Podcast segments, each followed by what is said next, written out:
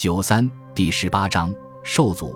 战役下一阶段的战斗几乎都在东普鲁士，此地曾是波兰领土，如今则是占地五千八百三十平方英里的俄属飞地加里宁格勒。东普鲁士大部分地区是平原，地形平坦，沼泽众多，河湖纵横，森林密布。冬季温度会降至零下三十摄氏度，今早上七点三十分至下午四点三十分有光照。道路通常是地图上未标出的小径，就连华沙至波森的主干道也没铺设路面，并且缺乏侧沟。大雨如注，整个乡间成了泥泞的海洋。加农炮在此的行进时速为零点二五英里。拿破仑调侃道：“他发现除了水、火、气、土外，还可以加上第五大元素。”你，他派测绘部前进。命令他们绘制乡间地图与速写，并标明每座村庄的名称、人口乃至土壤类型。这些记录旁边都有军官签名，以便他事后传唤此人询问更多细节。纵然做好了再战俄国的准备，拿破仑的思绪还是转向英国。他认为这个国家对法国长期利益的威胁同样严重。一八零六年十一月二十一日。他签署柏林敕令，该法令旨在强迫大不列颠和谈，可一旦他力图在葡萄牙、西班牙和俄国强行推行它，反而导致自己垮台。一八零六年五月十六日，英国枢密令规定完全封锁布雷斯特至易北河的海岸线。拿破仑称，柏林敕令创立的大陆体系是对此的报复。柏林敕令开头写道。英国根本不承认所有文明人普遍遵守的国际法，这意味着英国的敌人享有以其人之道还治其人之身的天然权利。所以，封锁政策支持者塔列朗起草修改的条款语气强硬：一、封锁不列颠群岛；二、禁止一切与不列颠群岛的贸易与通信；三、英国人不论处于何状态或境地，都将成为战俘。四，凡英国人所有的仓库、商品、财产，不论其性质为何，皆被认可为合法奖励。七，任何港口不得接纳直接来自英国或其殖民地的船只，或自本敕令发布日期已在港口内的上述船只。英国三分之一的直接出口和四分之三的在出口流向欧洲大陆，因此拿破仑想靠法令对英国政府施加巨大的政治压力。使他重启八月时失败的和谈。十二月三日，他致信路易，解释道：“我将用陆权征服海洋。”后来他声称，只有这种方法能打击英国，迫使他求和。此言不假。法军舰队在特拉法尔加被摧毁后，唯有经济战可以直接伤害英国。拿破仑盼望法国商人接手原属英国的贸易，他认为他们会欢迎柏林敕令。但法国商会的报告很快打消了他的念想。早在十二月，波尔多商会就报称商业呈现危险的衰退势头。拿破仑信奉朴素的科尔贝主义，以为国际贸易是零和游戏，但事情完全不是那样。一八零七年三月，他得批准用储备金发放特别工业贷款，以图抵消敕令引发的危机。英国辉格党期刊《爱丁堡评论》颇具影响力。除了那些批评华兹华斯诗作的文字，该刊物最激烈的文章呼吁求和以恢复贸易，但英国政府设法扛住了国内的反对意见。相形之下，大陆体系恰恰损害了那些从拿破仑政权得利、目前为止一直给予他最大支持的人。他总是设法保护的中产阶级、零售商、批发商。富农和国有财产所有人，所有国家的店主都抱怨事态。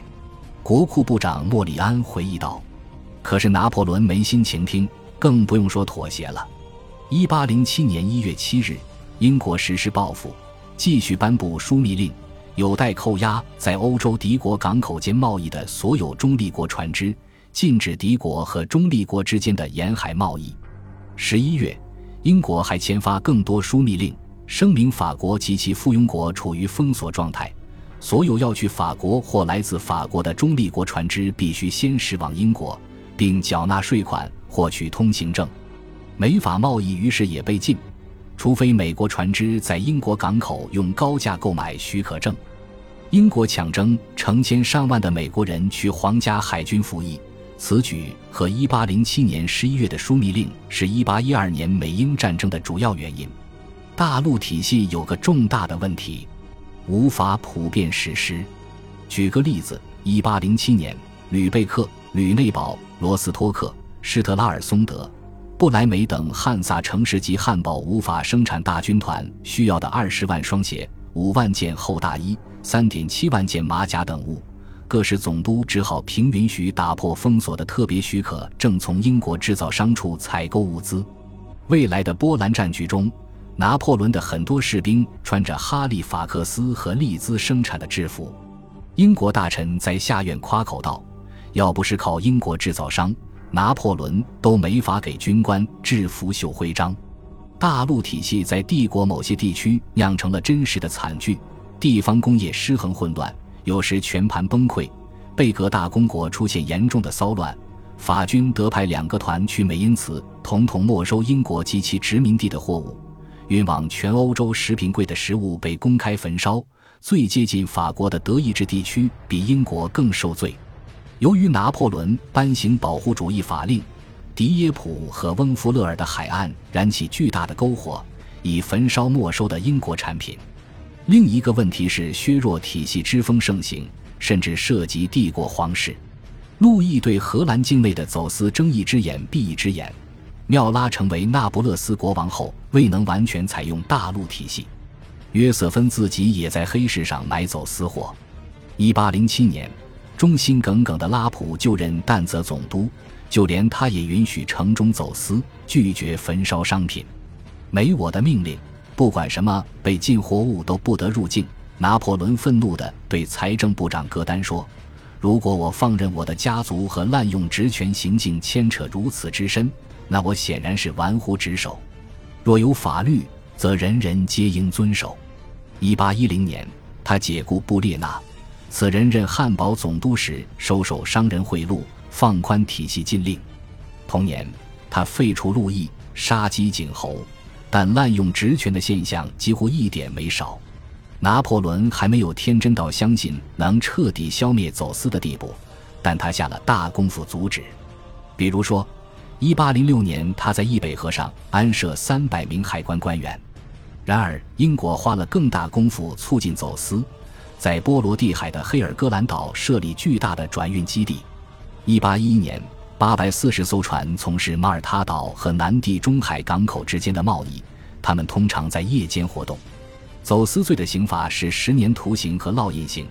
一八零八年后，累犯会被处死，但船只靠岸后，走私人员还是立刻携咖啡和糖入境。法国海军遭封锁，无望巡查欧洲海岸线。不同数量的英国货物在不同时间通过里斯本、的里雅斯特、雅典。斯堪的纳维亚半岛、巴里阿里群岛、直布罗陀海峡、里沃纳、伊奥尼亚群岛、圣彼得堡公开或秘密进入大陆。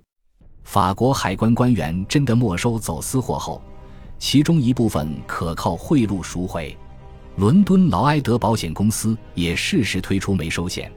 与此同时，法兰西帝国关税收入从1806年的5100万法郎跌至1809年的1150万法郎。1809年，英国粮食欠收，为耗尽其金银储备，拿破仑允许向英国出口高价谷物。那一年，英国进口的小麦中约有74%来自法国。因为商人们继续接受英国汇票，大陆体系无法生效，伦敦依然坐享资本净流入。一八零八至一八一零年，英镑对欧洲货币的汇率跌了百分之十五，英国货物更便宜了，这令拿破仑大为光火。一八零零至一八零九年，英国平均年出口额为两千五百四十万英镑。大陆体系迫使英国商人更灵活、更分化，于是他们大大增加了对亚洲、非洲、近东和拉丁美洲的投资。因此，一八一零至一八一九年。英国平均年出口额涨至三千五百万英镑，相形之下，英国的进口额却跌了，所以它实现了贸易入超，自从1780年来，这还是头一次。拿破仑阻止大陆消费者购买英国产品，他希望此举既能刺激欧洲工业，特别是法国工业，又能鼓励生产商寻找替代品。1810年，有人发现法国可种植甜菜和怀兰，拿破仑便对秘书说：“这好比发现了第二个美洲。”圣丹尼开办学校，尝试教授制糖方法。1808年3月。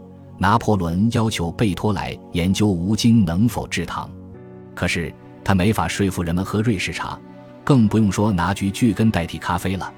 1810年，他计划用蓟草生产棉花，但也一无所获。大陆封锁导致英国经济在1810至1811财政年度出现下滑。假如英国只是店老板民族，这也许会激发政府的政治危机。但英国内阁成员大多来自上流社会，系小威廉·皮特的前盟友。为了支持反拿破仑战争，他们可以在一切商业顾虑上让步。事实上，1807至1809年，波特兰公爵政府完全抛开辉格和托利的标签，仅仅自称皮特先生的朋友。1809年10月，斯潘塞·佩瑟瓦尔接替波特兰任首相，狂热地推动反拿破仑战争。佩瑟瓦尔对七舅托马斯·沃波尔说：“拿破仑可以算是启示录里那个娼妓之母，骑着野兽喝圣徒的血喝到醉。”1799 年，拿破仑在阿克受阻，佩瑟瓦尔便写了本匿名小册子，其标题旨在指出诗篇第十一篇的预言在法国应验情况的评论颇引人瞩目，其内容则是争辩圣经预示了拿破仑之败。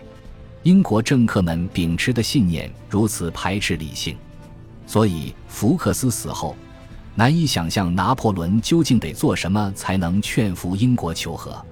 一八一二年，佩瑟瓦尔被比他还疯狂的人暗杀，小皮特的另一位追随者利物浦勋爵接任首相，他对毁灭拿破仑一事也同样执着，直到一八二七年才卸职。感谢您的收听。喜欢别忘了订阅加关注，主页有更多精彩内容。